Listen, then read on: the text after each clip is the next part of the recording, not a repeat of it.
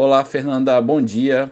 Segunda-feira, dia 13 de novembro, Bolsa Paulista em queda de 0,29%, com o índice Bovespa a 120.207 pontos.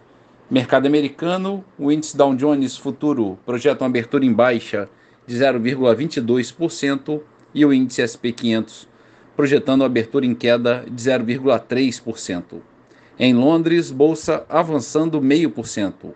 Bolsa da França alta de 0,3%. E na Alemanha, bolsa avançando 0,26%.